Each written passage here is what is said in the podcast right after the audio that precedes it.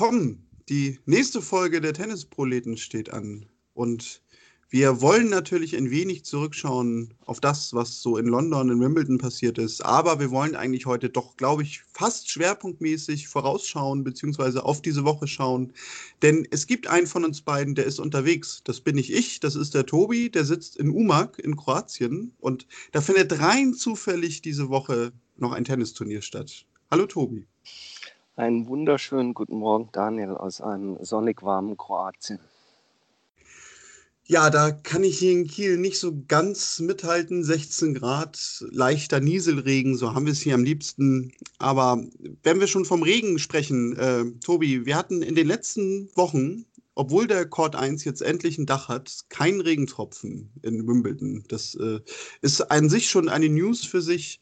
Ähm, da werden wir jetzt nochmal den einen oder anderen Punkt, glaube ich, ansprechen, denn es gab da, glaube ich, ein Herrenfinale, über das man sprechen kann. Es gab in umgekehrter Form auch ein Damenfinale, da können wir nochmal zwei, drei Worte zu verlieren, denn ich glaube, das verlief auch überraschend. Aber ich habe zu Beginn eine absolute News, die wir besprechen müssen. Tobi, hast du mitbekommen, was nach unserer Zeit vergangene Nacht in Newport vor sich gegangen ist?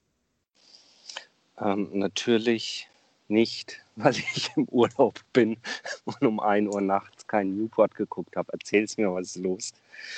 Misha Zverev Nein. auf ganz regulärem Wege ein Match gewonnen. Oh, wow. Gegen wen? Gegen Tim Smischek. Okay. Ähm, Amerikaner, äh, beide im selben Alter. Das äh, wusste ich sogar gar nicht unbedingt. Ich habe immer gedacht, dass der Smischek ein bisschen jünger ist. Ähm, wenn man sich das von der Weltrangliste anschaut, äh, kann man schon sagen, das war auf Augenhöhe. Denn Misha steht ja leider nur noch auf 209 und Smischek steht auf 221. 6-3-7-6 ging das Match aus.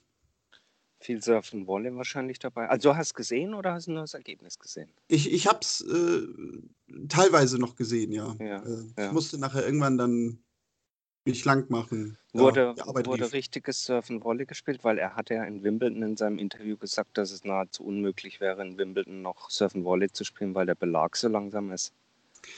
Ja, also er macht es ja trotzdem irgendwie immer. Ähm, da, also das hatte ich ja auch schon erzählt, als ich in Halle war, da hatte ich ihn ja in der Quali spielen sehen und das sieht halt immer so aus wie Surf and Volley aus Verzweiflung. Also er hat es ja in Wimbledon auch gesagt, ne? Eigentlich geht Surf and Volley nicht, aber er hat es trotzdem gemacht, weil ihm mehr oder weniger nichts anderes einfiel. Äh, ja, das war wieder sehr viel Surf and Volley. Wir sollten es aber gar nicht belächeln, weil Surfen Volley geht auch auf Sand. Also ich bei den Herren 40, ich spiele immer ganz gern Surfen Volley. Und es funktioniert. Surf and Volley auch wunderbar. Also Ja. so ist es nicht. Ja, ja. Ja, das ist schön. Äh, so lässt sich doch ganz gut in einen neuen Tag starten. Mischa Zverev hat gewonnen. Ähm, und ich habe es angesprochen, also Belag in Wimbledon war langsam äh, und noch langsamer als sonst. Und du hast gesagt, es hat nicht geregnet. Vielleicht liegt es auch daran, dann wird er immer stumpfer. Ähm, mich, mich, mich ärgert, jetzt wo du das sagst, mich ärgert, dass das zweite Jahr nacheinander es überhaupt nicht geregnet hat. Letztes Jahr war ja auch so ein Bombensommer, auch in London. Und damit habe ich erneut die Chance verpasst, mich in diese Queue mal einzureihen. Ähm, denn ich würde das gerne mal machen. Äh, du weißt, wie das geht, gell? in Wimbledon, um an ein Ticket zu kommen, dass man da vorher übernachtet mit so einem Mhm. Zelt und, und, und. Und das stelle ich mir das stelle ich mir echt ganz cool vor, wenn man, also wenn man da zeltet und es eben nicht regnet und äh, dieses Erlebnis mal mitmacht. Insofern Plan für nächstes Jahr, gutes Wetter machen und dann ein Mannzelt einpacken. Ja, wer es mag, natürlich. Ähm, ich bin leider nicht so der große Zeltfreund. Ich auch, ich überhaupt nicht. Null. Aber ich glaube, wenn man Wimbledon besuchen will, kommt man da, glaube ich, nicht wirklich drum herum. Ähm, was ich ja sogar lieber nochmal machen würde, wäre äh, nach Roehampton zu fahren und die Quali besuchen, denn das wird ja wahrscheinlich in den nächsten Jahren vorbei sein. Das habe ich auch gelesen. Also für diejenigen unter euch, die das nicht wissen, das Quali-Turnier für Wimbledon findet äh, nicht auf der Anlage des All England Lawn and Tennis Club statt, sondern auf einer anderen äh, Anlage woanders in London, in Roehampton. Und soweit ich weiß, korrigiere mich, wenn ich falsch bin, ist komplett freier Eintritt. Die Courts liegen nebeneinander, man strollt da über die Anlage, kann den ganzen Tag äh, Top-Tennis gucken und es hat einen, einen sehr, sehr äh, ja, fast schon altertümlichen Charme. Äh, erschwerte Bedingungen sicherlich für die Spielerinnen und Spieler. Irgendwo gibt es ein Zelt mit ein paar äh, Home-Trainern drauf, wo die sich aufwärmen können. Ich glaube, Philipp Schubert hat das ganz toll in einem Artikel äh, beschrieben, der auch vor, äh, vor London, vor Wimbledon nochmal publiziert wurde. Wenn ihr den googelt, findet ihr den bestimmt. Das muss ein echtes Erlebnis sein. Ja, das sollte was Besonderes sein. Genau, man kommt da frei rein. Ich glaube, den, den äh, Spielplan des Tages gibt es irgendwie gegen eine Spende ans Tierheim oder so. Also das lohnt sich ja. Und ich glaube, das ist eine Cricket-Anlage, wenn ich mich nicht täusche. Aber das wüsste wiederum Andreas Thies besser. Der ist ja Cricket-fanatisch seit ein paar Wochen. Aber ja, also wenn ihr in London seid und äh, das mit Wimbledon nicht ganz hinhaut, nehmt das nochmal mit, denn das soll ja auch in den nächsten Jahren umziehen dieses. Quali-Turnier und dann ja auch auf die neu zugekaufte Anlage in Wimbledon transferiert werden. Ja, was sicherlich toll werden wird, aber äh, klar, dann geht ein, ein Stück verloren, was man so nochmal mitnehmen müsste. Also nächstes Jahr ist es mit Sicherheit noch da. Ich meinte, ich hatte irgendwo gelesen, dass es 2022 rüber soll. Aber egal, wer auf der sicheren Seite will, äh, sein will, fährt Ende Juni nach London, Roehampton und guckt sich dort die Quali an. Was ist sonst noch hängen geblieben von Wimbledon, ohne in die kleinsten Details zu gehen? Das ist ja gefühlt schon wieder Jahre her. Ja, also wenn du mich Freitagmorgen gefragt hättest, wie war das Turnier, hätte ich dir, glaube ich, sogar geantwortet, ich bin da dieses Jahr gar nicht so mitgenommen. Denn ich hätte bis zu dem Tag wenig gehabt, an das ich mich erinnern kann. Jetzt war natürlich das Wochenende schon sehr aufregend für Tennisfans, würde ich mal behaupten. Du hattest natürlich Federer gegen Nadal. Äh, das ist etwas, da erinnerst du dich an sich immer schon, aber ich glaube, das Match war auch gut genug, dass es äh, ein Match sein wird, an das wir uns länger erinnern. Dann hattest du natürlich Samstag ein Damenfinale, das so komplett eigentlich aus der Erzählung der letzten drei, vier Tage herausfiel, weil du da ein sehr deutliches Match hattest was, glaube ich, so überhaupt nicht zu erwarten war. Da können wir auch gleich nochmal vielleicht zwei, drei Worte zu verlieren.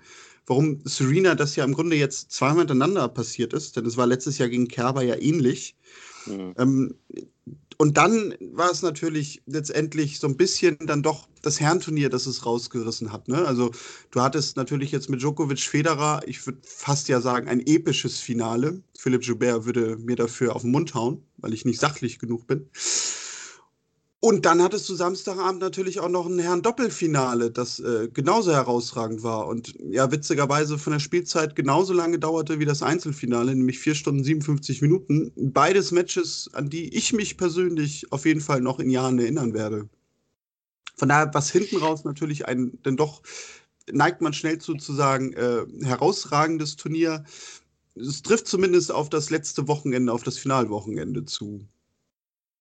Das ist so das, was für mich hängen bleibt. Ja, ähm, ich fand, äh, ja, gebe ich, dir, geb ich dir überall recht. Ich fand dennoch, dass auch die erste Woche äh, eine ganze Menge auf der einen Seite an, an, an tollen Geschichten abgeliefert hat, aber auch an tollen Matches. Ähm, an einem war nochmal Nadal beteiligt mit Kyrgios. Das Manche haben ja drüber geschrieben, als wäre das das vorweggenommene Finale. Es war aber auf jeden Fall ein, ein, ein interessantes Spiel. Ähm, Popcorn-Tennis. Auf der Damenseite gab es auch in der ersten Woche, soweit ich mich erinnern kann, eine ganze Reihe an, an, an tollen Matches. Es gab natürlich die Story rund um die Coco Golf, die junge Amerikanerin. Ähm, was natürlich auch ein bisschen, bisschen gehypt war und alles. Aber insgesamt fand ich, war das Turnier äh, schon eine tolle Mischung aus, ähm, aus großem Sport, ähm, tollen Geschichten, kleinen Aufregern und, ähm, und dazu die ganze Zeit gutes Wetter. Also ähm, wenn man es vergleicht, zum Beispiel äh, jetzt in, in, in diesem Jahr mit den French Open, die anfangs, glaube ich, irgendwie begeistert hatten und dann so ein bisschen abflachten, du erinnerst dich, wir hatten drüber gesprochen, ähm, oder auch mit den Australian Open, die okay waren dieses Jahr, aber die nicht so das, das ganze Riesending war. Da war zum Beispiel die Herrenkonkurrenz relativ, relativ flach. Und äh, bei den Damen interessanter, muss ich sagen, von den drei von vier gespielten Grand Slams bisher war Wimbledon das stärkste, so als, ähm, als aus, aus Fansicht oder für den, für den geneigten Zuschauer. Ja, wenn du das natürlich vergleichst, dann wirst du da recht haben. Ähm, vielleicht war ich die ersten Tage da auch ein bisschen zu negativ, das weiß ich gar nicht. Ich habe zumindest dieses Jahr unheimlich lange gebraucht, bis ich so emotional richtig in dem Turnier drin war. Ich weiß gar nicht, woran das liegt. Ähm, das war dann aber vielleicht was ganz Persönliches bei mir. Ähm, kommen wir aber vielleicht nochmal so zu zwei, drei Punkten. Nämlich das erste, was ich ganz gerne mal von dir wissen wollen würde. Ähm, du hattest ja gesagt vorhin, du hast das Herrenfinale auch gesehen, trotz des Urlaubs. Was sagst du denn zum Fanverhalten auf dem Center Court? Ähm, das war ja nun im, Voraus schon die Geschichte, ne? Federer wird von allen geliebt, Djokovic will von allen geliebt werden, das klappt aber nicht so ganz. Und es gab ja jetzt auch im Nachhinein wieder diese Diskussion, auch dann durch Statements von Boris Becker, nun liebt den Novak doch alle mal ein bisschen mehr, der hat es doch verdient. Findest du, dass das Thema insgesamt einfach nur zu groß aufgebauscht wird oder meinst du wirklich, da ist im Fanverhalten etwas, was schief läuft, wenn jetzt speziell Nadal, Federer auf Djokovic treffen? Ähm, also die Diskussion als solche, du sagtest, das ist ja nicht, ist ja nicht neu. Ähm, und ich tue mich ein bisschen schwer damit zu sagen, dass generell, generell zu sagen, im Fanverhalten ist was falsch. Also ich kann das persönlich befremdlich finden oder nicht gutheißen oder ich finde es toll. Ähm, aber das Fanverhalten insgesamt ähm, zu, zu beurteilen, zu sagen, ihr müsst aber oder ihr solltet oder es wäre doch schön, wenn ihr anders wärt als Publikum, finde ich insofern finde ich ein bisschen schwierig, ähm, weil sagen wir mal so, wir können, wir können und sollten ja auch nicht erwarten beim Sport, dass alle auf der Tribüne sitzen und den, äh, sag ich mal, sportjournalistischen Blick darauf werfen, vollkommen ausgeglichen sind, keine Partei ergreifen, sondern der Sport lebt ja auch von der Leidenschaft und von der Auseinandersetzung A gegen B, ähm, groß gegen klein, böse gegen gut oder sowas. Also diese ganzen Reibereien kommen ja äh, und die ganze Dramatik kommt ja auch durch Gegensätze zu, zustande und damit eben auch durch unterschiedliche Fanlager. Auf der anderen Seite finde ich, ist das, was den Tennissport immer ausgezeichnet hat, ist, dass das Publikum eben nicht ein Verhalten an den Tag legt, wie jetzt beispielsweise beim Fußball, sondern durchaus für einen Spieler oder eine Spielerin sein kann, das auch eben honoriert mit Applaus oder auch Anfeuerungsanruf, äh, Anfeuerungsrufen, aber gleichzeitig eine, eine, eine sehr, sehr gesunde Distanz wahrt, indem es einfach sportlich sehr, sehr fair ist. Und das findet seit geraumer Zeit nicht mehr statt. Und das geht mir tierisch auf den Nerv, äh, dass in solchen Matches inklusive, und du sprachst es bei Halle an, äh, bis hin in die Turnierleitung eine Pro-Federer-Stimmung ist, die alles andere in den Schatten stellt. Wir hängen es jetzt an diesem Beispiel Federer auf, das gibt es sicherlich auch in anderen Konstellationen, ähm, aber das, das ist nicht gut. Das ist nicht gut für den, für den Sport und ich glaube auch, dass es nicht gut ist ähm, ja, für, die, für die Anerkennung der, der, der, der sportlichen Leistung, die in dem Fall eben Djokovic bringt.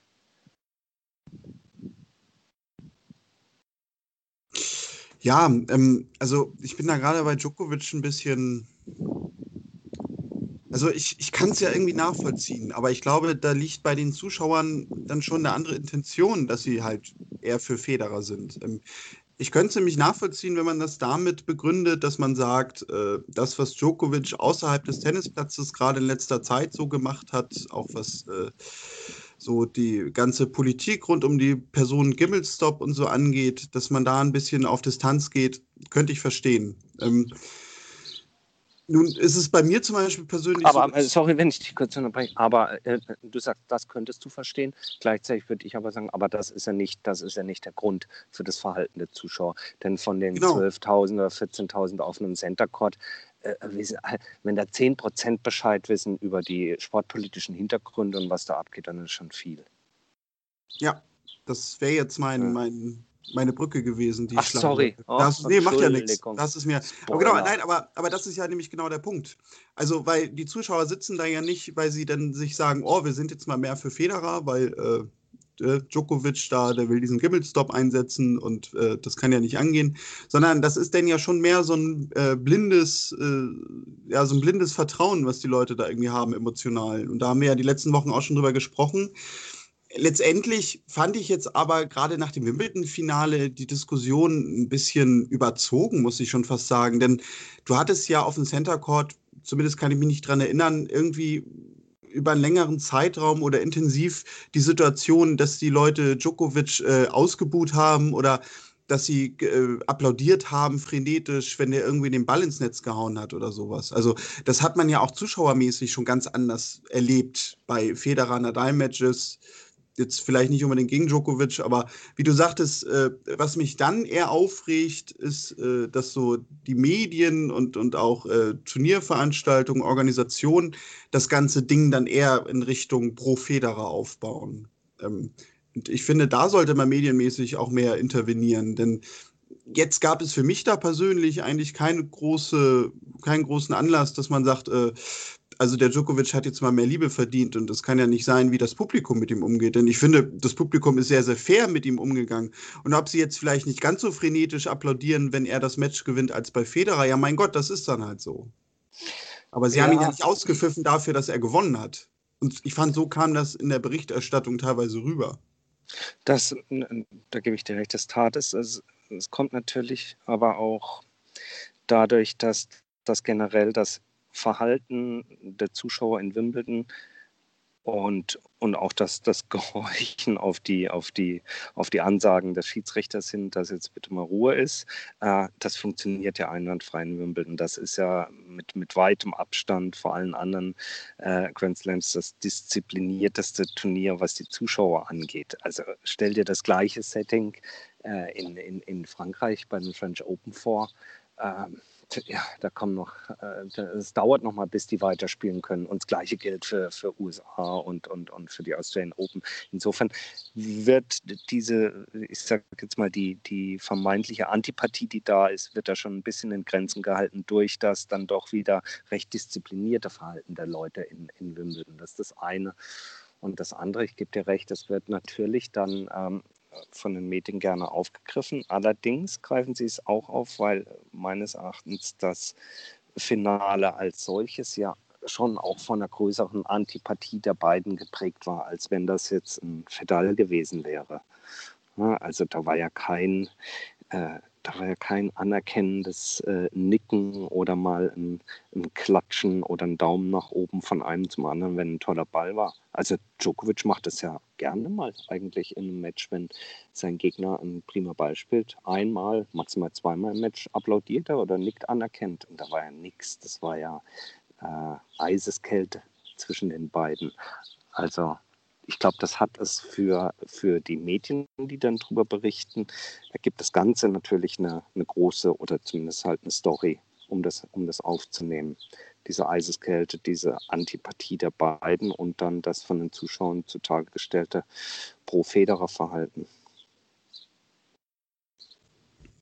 Ja, wenn wir über das Finale schon sprechen, weil ich glaube, wenn wir das Thema jetzt weiter ausweiten, da drehen wir uns nachher auch ein bisschen im Kreis. Ähm, wie hat es dir denn jetzt gefallen mit dem 12-12 und dem Tiebreak? Ähm, dass quasi ab einem gewissen Punkt der Bruch kommt und man sagt, jetzt entscheiden wir es, äh, egal wie gut ihr beide noch situiert seid.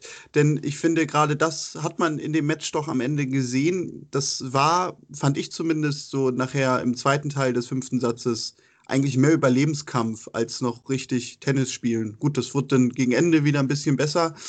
Ähm, von daher fand ich, war das eigentlich ein sehr gutes Beispiel, dass man ab einem gewissen Punkt sagt, äh, das war's jetzt und jetzt muss die Entscheidung her. Oder würdest du vielleicht sogar sagen, naja, gerade weil das in den letzten Spielen dann nachher Überlebenskampf war, hätte man den Tiebreak auch gleich bei 6-6 machen können? Oder würdest du sagen, ein Finale muss immer mit Überlebenskampf entschieden werden und gerade beim Finale sollte man den Tiebreak sogar weglassen? Das wäre auch noch eine Möglichkeit. Wie hast du das erlebt? Hm. Jetzt haben wir haben es, äh, es ist ja geradezu skurril, dass die Regelung das erste und einzige Mal im Herren-Einzel vorkam, ausgerechnet dann im Finale. Aber vielleicht war es so ganz passend, weil es nochmal vor Augen geführt hat, warum sie aus meiner Sicht am Ende gut ist, die Regelung. Weil ähm, es hat dem Ganzen irgendwie, ein, ich finde, ein würdiges Ende gesetzt. Es ist, da braucht man gar nicht groß äh, drüber nachdenken, es ist, bei Weitem die viel, viel bessere Lösung, als wenn du an ein Fußballspiel denkst, was im Elfmeterschießen entschieden werden muss, weil es ewig unentschieden steht. Ja. Und es ist nach, nach äh, knapp fünf Stunden, wie auch immer, nach fünf Stunden vielleicht auch ein fairer Ansatz, beiden Spielern zu sagen, so, und jetzt konzentriert ihr euch noch einmal die finalen sieben Punkte oder elf Punkte, wie viel auch immer dann ge äh, gespielt werden. Da nochmal volle Konzentration, dann ist es entschieden. Und das ist bei weitem mehr als ein Elfmeterschießen. Es ist die, der, der ultimative Showdown. Ich war nur insgesamt, als die Regel eingeführt haben, ein bisschen erstaunt. Dachte mir, wieso denn 12-12? Und ja, klar, es ist nochmal ein ganzer Satz, der gespielt wird. Aber warum ein ganzer Satz? Warum 12-12? Darüber kann man trefflich streiten, ob das nun bei 9-9 oder 12-12 oder 15-15 das Richtige wäre. I don't know. Ich finde es so, wie es jetzt geregelt ist, fand ich es würdig und gut und äh, hat dem Ganzen dann eben auch, finde ich, den richtigen Schlusspunkt gesetzt, als, ja, als jetzt irgendwie so ein, so ein langsames Herabfallen des Niveaus und irgendwann macht noch einen Doppelfehler, dann hat eben der andere das Break und ja, ich, ich finde es gut. Ja, also mich hat es auch überzeugt. Ähm, ich fand es auch gerade gut mit diesem 12-12, weil du hast, wie du sagst, du spielst halt nochmal eigentlich einen zusätzlichen Satz. Das war für mich quasi so mit dem Fußball verglichen die Verlängerung, die da gespielt wird. Mhm. Und wie du sagst, dann irgendwann am Ende muss es die finale Entscheidung geben. Und das ist dann auf jeden Fall weniger zufällig, finde ich sogar, als wenn du gerade weiterspielst. Denn ähm, da hat man ja schon Matches gesehen, wo es wirklich dann nur darauf ankam, äh, kriegt Spieler A oder Spielerin A noch den Arm hoch zum Aufschlag oder nicht. Und dadurch wird das Match dann nachher entschieden. Und dadurch, dass du diese Konzentration hast, ich finde, das ist ein schönes Wort, auf diesen einen finalen Tiebreak äh, erzwingst du dann halt auch wirklich nochmal am Ende ein gewisses Niveau, was abgerufen werden kann. Total. Total. Also gut, gute, gute Erfindung, gute Regeländerung, gutes Herrenfinale, blödes Fanverhalten, rundes Turnier. Und ich bin mir nicht sicher, ob wir mit dem Thema für heute ja, aber mit dem Thema schon ganz durch sind. Ich glaube, es wird uns nochmal über den Weg laufen, warum die Menschen Djokovic weniger lieben und andere mehr. Äh, ich finde, das ist auch ein Thema, dem wir durchaus irgendwann mal 40 Minuten gönnen, gönnen sollten. Das ist ein schwieriges Thema, glaube ich, weil du da auch in, in, in Bereiche vorstößt, wo man ja klingt jetzt vielleicht ein bisschen komisch, wenn ich sage, wenn man da anfangen muss, ein bisschen psychologisch auch äh, hinter, hinter die Vorlieben und Aversionen von sportbegeisterten Menschen dahinter zu steigen. Ähm, aber nicht heute und hier. Aber wir kommen damit nochmal versprochen. Genau, ja, also das wäre eine Idee, dass man da wirklich mal sich eine Folge zugibt und dann auch die ganzen politischen Dinge im Hintergrund vielleicht auch, die jetzt aktuell sind, ein bisschen dazu aufarbeitet, um das Ganze Absolut. ein wenig zu erklären. Absolut. Vielleicht an der Stelle verbunden mit dem äh, Wunsch oder der Möglichkeit an euch, wenn ihr uns zuhört, wenn ihr uns gerne zuhört und sagt, Mensch, aber mich würde mal das Thema interessieren, ähm, könnt ihr das mal besprechen oder und oder einen Gast dazu auch einladen. Äh, schreibt uns gerne, wir nehmen das gerne auf und würden uns dann auch bemühen, einen entsprechenden, viel, viel kompetenteren Gast, als wir beide das zusammen sein können, einzuladen und ein Thema mal ein bisschen größer zu beleuchten. Äh, ihr erreicht uns über die Vorwahlen, nein, über Instagram äh, und hauptsächlich über Twitter und Facebook unter die Tennisproleten einfach mal äh, schauen und uns eine Nachricht schreiben. Genau, da freuen wir uns sehr drüber. Ähm, dann habe ich noch einen Punkt zum Wimbledon-Turnier beziehungsweise auch zu den Finals. Äh, eine Frage an dich, nämlich Tobi, warum stellt Serena Williams im Wimbledon-Finale seit neuestem immer das Tennisspielen ein? Hast du da eine Erklärung für? Siehst du, wir hätten es fast vergessen, darüber zu reden. So, äh, zumindest vom, vom Spiel her, so unbedeutend war das Finale. Es war, war, natürlich super bedeutend für Simone Halep und die hat echt ein klasse Turnier gespielt und finde ich auch vollkommen verdient gewonnen. äh, mit Serena. Ähm, ich meine, meine oder eine mögliche Erklärung ist folgende. Ähm, ich glaube, dass sie spielerisch so wahnsinnig gut ist, dass sie nach wie vor mit einem geringeren Ausmaß an Training und vor allen Dingen einem viel geringeren Ausmaß an, an, an Matchpraxis in Turniere gehen kann und da erstmal durchcruist. Äh, so wie das auch ein Federer, ein Nadal und ein Djokovic können, konnten oder könnten. Wir haben das gesehen, nach einer Verletzungspause, wumps, sind sie wieder da.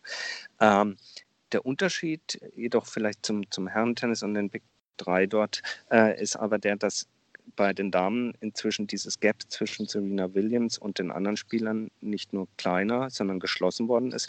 Das heißt, wenn sie dann wirklich in einem Match gefordert wird und Simona Halep ist nun wirklich keine Laufkundschaft, äh, dass ihr dann diese Matchpraxis äh, fehlt, eben ein bisschen mehr als nur vier Grand Slams und vielleicht noch irgendwie ein Premier-Event gespielt zu haben. Das wäre ein Erklärungsansatz, dass in diesen engen Situationen oder, oder eben in, in, es gab ja noch nicht mal eine enge Situation im Finale, dass in, in so einem Finale, wenn wirklich auf Augenhöhe dir jemand gegenübersteht, ähm, dass du es da nicht bringst. Und sich das eben dann jetzt heimzahlt, ist ein, ist ein fieser Begriff. Ich meine, sie ist Mutter geworden, die Prioritäten verschieben sich ein bisschen. Natürlich will sie nach wie vor die Nummer 24 endlich reinholen, den, den Titel. Aber das wäre meine, meine, mein Versuch, eine Erklärung. Deine? Ja, ich habe da versucht, mich ein bisschen durch die Ebenen irgendwie gedanklich zu arbeiten. Also ich habe zuerst gedacht, kann das irgendwie physisch konditionell ein Grund sein. Da habe ich gedacht, nee, das passt eigentlich nicht, weil dann hättest du im Laufe des Turniers ja auch irgendwie schon mal so Anzeichen haben müssen, finde ich zumindest, dass sie körperlich nicht fit ist. Äh, spielerisch sind wir uns, glaube ich, alle einig, hat sie nicht nachgelassen. Das Einzige, was mir dann vielleicht so einfiel, ist, wir hatten das ja früher immer schon mal, dass sie, wenn sie in so ein Match gegangen ist, vielleicht irgendwie mal zurücklag zu Beginn, auch mit einem Break oder mit Zweien und dann der erste Satz geht verloren. Und dann hast du es aber immer noch irgendwie erlebt, dass sie es gedreht hat. Und dann gewinnt sie halt in drei Sätzen und den dritten Satz dann sogar meistens deutlich. Das war früher aber auch mit dem Hintergrund, dass sie einerseits, wie du vielleicht sagst, vom Niveau noch etwas höher war und, und äh, es einfach noch eine Lücke gab allgemein, egal wegen sie gespielt hat. Aber ich glaube, das lag in dem Fall auch einfach daran, dass sie diesmal eine Gegnerin hatte, die auch gar nicht die Möglichkeit gegeben hat. Denn du hast das psychologisch ja ganz, ganz oft, nicht nur bei Serena Williams, auch wenn du ein Match gegen Federer, Nadal, Djokovic hast und da der Gegner den ersten Satz mal gewinnt dass aber danach dieser Gegner oder in dem Fall die Gegnerin aus Serenas Sicht dann doch immer eine Möglichkeit für sie gibt, dass sie einfach in dieses Match finden kann, dass sie dann selber einen Break erzielen kann, dass sie damit äh, einen Vorsprung auch im zweiten Satz hat und damit auch das Match dann psychologisch langsam drehen kann und nicht nur spielerisch. Und Simona Halep war aber in diesem Match einfach so dermaßen gut und auch psychisch so gut äh, ich sage jetzt mal, ausgeglichen, dass es einfach zu keiner Zeit auch nur im Ansatz für Serena diese Möglichkeit gegeben hätte. Das ist für mich die Erklärung. Eine herausragende Simone Halep, um es positiv zu drehen. Schön, absolut, total. Ja, kann ich, kann ich gut, gut, gut mitleben mit der Erklärung. Weil ich finde, sie hat ein, also Halep hat ein ein total spitzen Turnier gespielt, äh, eine herausragende Leistung im Finale und dann macht das alles auch so Sinn. Gut, dann äh, scheine ich ja mit dem Gedanken nicht ganz so verkehrt zu sein. Ähm, wir werden vielleicht ja erfahren, was so unsere Hörerinnen und Hörer dazu denken, wenn sie uns das erzählen möchten. Verlassen wir jetzt aber mal langsam den Rasen und Wimbledon und äh, nähern uns wieder dem, wo wir uns eigentlich alle am besten auskennen, nämlich den Sandplatz. Ähm, endlich. man kann sagen, endlich. Ähm, einige andere sagen vielleicht, ach, äh, Rasen war auch ganz schön, dann kann ich auch noch weiterspielen. Die finden sich diese Woche in Newport zum Beispiel. Aber du, du bist äh, bei einem Sandplatzturnier, nämlich in Umag in Kroatien. Das immer so der Auftakt ist nach Wimbledon, um wieder so langsam äh, für diejenigen, die in Europa noch äh, die paar Sandplatzturniere mitnehmen wollen, die Sandplatzform zu finden. Erzähl mal ein bisschen was. Wie ist es in Umag so? Wer tritt da so an? Auf wen freust du dich? Und äh, was wirst du dir genau angucken? Ähm, ja, das, äh, das ist wie soll ich sagen, es ist ein netter, ein netter Zufall fast schon, äh, dass ich die Möglichkeit habe, ein bisschen Urlaub mit ein bisschen Tennis zu verbinden. Ähm, Umag ist äh, ein äh, kleines Örtchen an der kroatischen Küste und bietet seit nun 29 Jahren, ich glaube, dieses Jahr ist die 30. Ähm, 30. Äh, Veranstaltung äh, des ATP-Turniers. Ein äh, nettes 250er-Turnier, was eben in dieser Woche hier stattfindet, mit einem durchaus interessanten Teilnehmerfeld. Borna Koric, ähm, Fabio Fonini als die beiden top gesetzten Spieler. Uh, du hast einen Alias Bedene dabei, du hast die ganze Phalanx der italienischen Sandplatzwühler, uh, natürlich eine Menge an kroatischen und, und, und serbischen Spielern da. Also ich würde sagen, ein, ein, ein All-European-Turnier. Ähm, ähm, du hast hier keinen, sage ich mal, mehr der, der Amerikaner oder sowas, die hier rum uh, noch rumhängen. das Ganze in einer Atmosphäre, die so ein bisschen mehr an... Ähm, ja, eben an Sommerurlaub im, im, im Hotel- und Campingresort erinnert, denn äh, das, äh, das Turniergelände ist, ist ja Teil einer größeren Ferienanlage Stella Maris in, in Umag.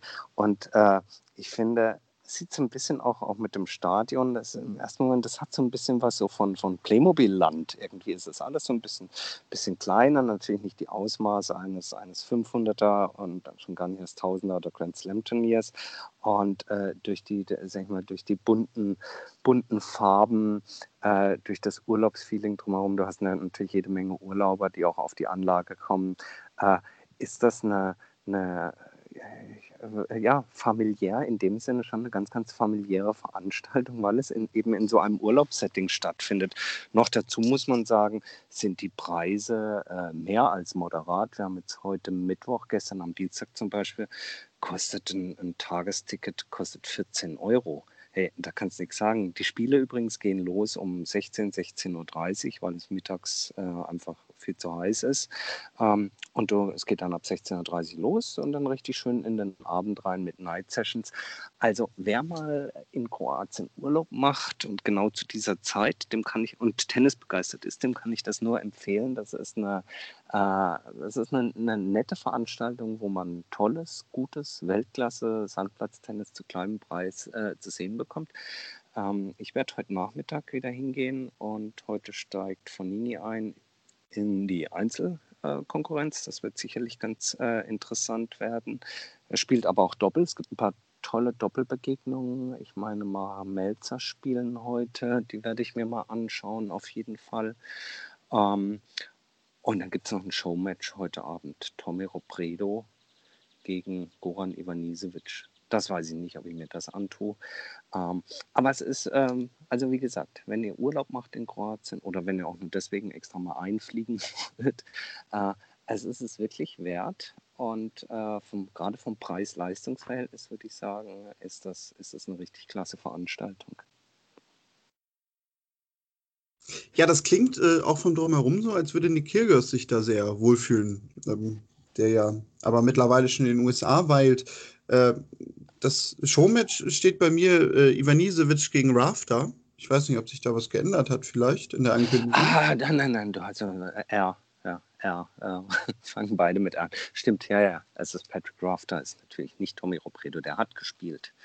Ähm, natürlich, du hast vollkommen recht. Und Kyrgios, ähm, ja, ich glaube, er würde sich wohlfühlen, weil, äh, wie gesagt, in den Ferienanlagen gleich auch noch Basketball- und Volleyballplätze mit vorgehalten werden. Du hast einen Soccercourt.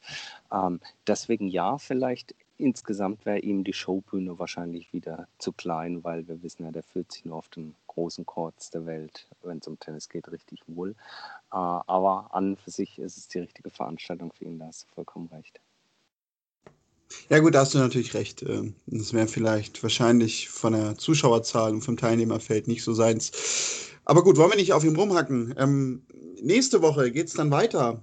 Da werden wir beide uns denn hoffentlich auch sehen, nämlich in Hamburg. Und äh, nicht nur wir zwei Promis äh, werden dort erwartet, sondern es hat sich noch ein Promi angemeldet, nämlich Sascha Zverev, der kurzfristig mal wieder, so habe ich es doch verstanden, eine Wildcard annimmt. Äh, ist aber in dem Fall nachvollziehbar natürlich auch in erster Linie, finde ich, äh, fürs Marketing in Deutschland, um hier, ich weiß nicht, ob das der Hintergrund ist, äh, Pluspunkte zu sammeln und wahrscheinlich auch, um einfach mal wieder in Hamburg zu sein. Ähm, Tobi, das ist, glaube ich, gerade jetzt äh, für die Neuausrichtung des Turniers echt eine super Sache, dass man mit Sascha Zverev äh, starten kann. Zweifelsohne. Ich meine, mit, mit der Verpflichtung äh, von ihm hat man jetzt wirklich ein Bombenfeld in, in Hamburg.